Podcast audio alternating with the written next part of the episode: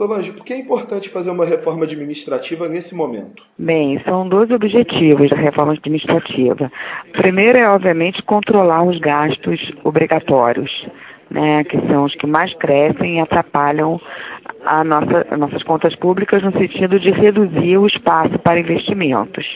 E o segundo ponto é melhorar a eficiência da administração pública, né, a qualidade dos serviços prestados pelo setor público, é, que está intrinsecamente relacionada a essa reforma, essa reforma que ainda não foi ainda divulgada os principais pontos, mas eu entendo, pelo que está sendo divulgado na mídia, que é uma reforma que é, iguala as oportunidades do setor público com o setor privado dentro do possível. Né, e com isso aumentaria a produtividade, a eficiência dos gastos públicos. E quais são as principais ações no âmbito dessa reforma que deveriam ser tomadas para conter o inchaço da máquina pública e reduzir o tamanho do Estado? É, primeiro, é, a gente poderia pensar em não acabar totalmente, mas em diminuir a estabilidade do, setor, do servidor público, né, abrindo uma possibilidade de demissão por performance. Né? Isso acho que seria muito importante. Em segundo ponto, é a progressão na carreira. Né? Hoje a progressão não se dá por desempenho. A progressão na carreira pública ela é vinculada ao tempo de serviço, preponderantemente. E, então a performance individual é irrelevante. Ou seja, não existe meritocracia. Eu acho que seria uma medida importante que a progressão na carreira não fosse é, linear e dependesse do mérito, certo? É, segundo, é, hoje você tem pouca ou nenhuma vinculação das políticas salariais com o mérito individual.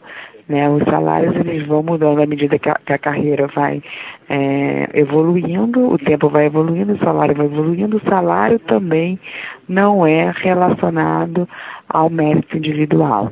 Então, a progressão e a promoção, né, os aumentos salariais, são garantidos por lei todos chegam ao topo da carreira mais cedo ou mais tarde. É, então, e, e, e, não existe nenhum tipo de avaliação periódica, né? Ela não é o setor público não é amparado por metas, nenhum critério de normalização.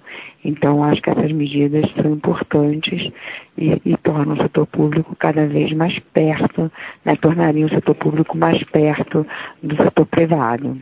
Quando se fala em, nessa questão de estabilidade, né?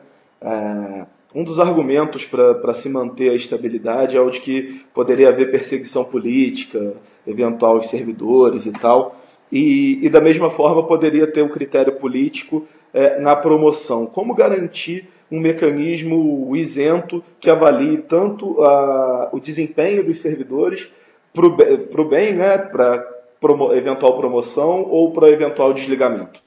Olha, eu acho que hoje o setor privado ele tem conceitos mais modernos de gestão de pessoas que também é, tentam minimizar esse problema. Porque no setor privado você também pode ter dentro das empresas é, um certo tentativa de benefício de indivíduos, né? É, politicamente também acontece políticas, é, promoções políticas dentro do setor privado também. Então acho que a gente tem que aprimorar o estatuto dos funcionários públicos, tentar chegar num perfil mais estrutural.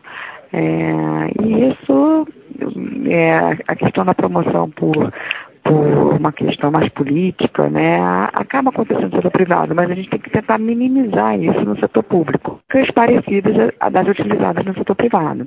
Então, estabelecimento de metas dentro do possível, é, que sejam é, bem medidas, bem mensuradas, de fácil mensuração. É, eu acredito que a gente possa ter um ganho rápido de, de benefício é, em termos de produtividade. Eu acho que eh, pensar que vai, vai, não vai haver indicação política ou que não vai haver é, progressão na carreira por, poli, por, conchavo, por indicação política, é claro que sempre vai haver, mas isso acontece também em, em algum grau do setor privado. A gente tem que tentar minimizar isso ao máximo. Né? E para isso existe é, é, métricas e sistemas de avaliação, sistemas de colocação de metas. Né? Existem vários países onde você não tem estabilidade total do setor público, é, ou elas são muito mais flexíveis que no Brasil e se assemelham ao setor privado. Assemelham. Então, assim, você tem na Holanda, no Reino Unido, em grande parte na França, Suíça, Alemanha. Então, assim, isso é possível no resto do mundo. Eu acho que no Brasil também poderia ser. Perfeito. E qual o impacto que uma reforma dessa poderia ter para as contas públicas?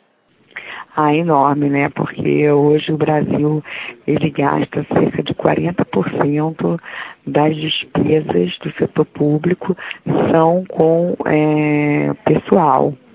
Então, eu acho que, principalmente por essa questão de progressão na carreira, chegar rápido no topo, é, estabilidade de emprego. Então, fazer uma reforma administrativa, que eu entendo que vai ser para os novos, para os entrantes e não para os atuais, é muito importante para que no futuro esses gastos não continuem crescendo da maneira como estão crescendo hoje, principalmente porque a política é, hoje salarial do funcionalismo público muitas vezes é, tem reajustes acima da produtividade, né? Grande parte do tempo é assim. E você, é, segurando esses gastos, você consegue aumentar o investimento, né? Que está super deprimido para cumprir a meta de primário, para se cumprir o teto de gastos, para se cumprir a regra de ouro, que comprime o máximo possível os investimentos. E com isso o Brasil perde produto potencial. E Solange, para finalizar, é, qual a sua expectativa quanto à, à, tramitação e a, enfim, e a aprovação dessa medida? É possível vencer as corporações e, e, e ter esse projeto aprovado, na sua opinião? Olha, primeiro que a minha opinião é que não vai ser um projeto apenas. Acho que eles vão tentar desmembrar em vários é, projetos diferentes. Alguns precisam de PEC, outros não precisam de PEC, são mais podem ser feitos talvez por lei ordinária, em passar uh, o que é mais fácil na frente, eu acho que é uma estratégia que deveria ser adotada. É, segundo, eu acho que realmente as corporações elas estão, de uma certa forma, perdendo força no Brasil. Apesar do lobby ser muito forte, estão perdendo força porque a sociedade está entendendo que sem diminuir os gastos obrigatórios, a sociedade como um todo vai perder muito, né? Porque a gente vai continuar convivendo com desemprego alto, com os salários comprimidos e com baixo crescimento. Assim como a gente conseguiu é, colocar para a sociedade o problema da previdência, é possível também colocar o problema dos demais gastos que não estão relacionados a, a, simplesmente às pensões e, a, e, e, as aposentadorias, que estão relacionadas ao funcionamento da máquina.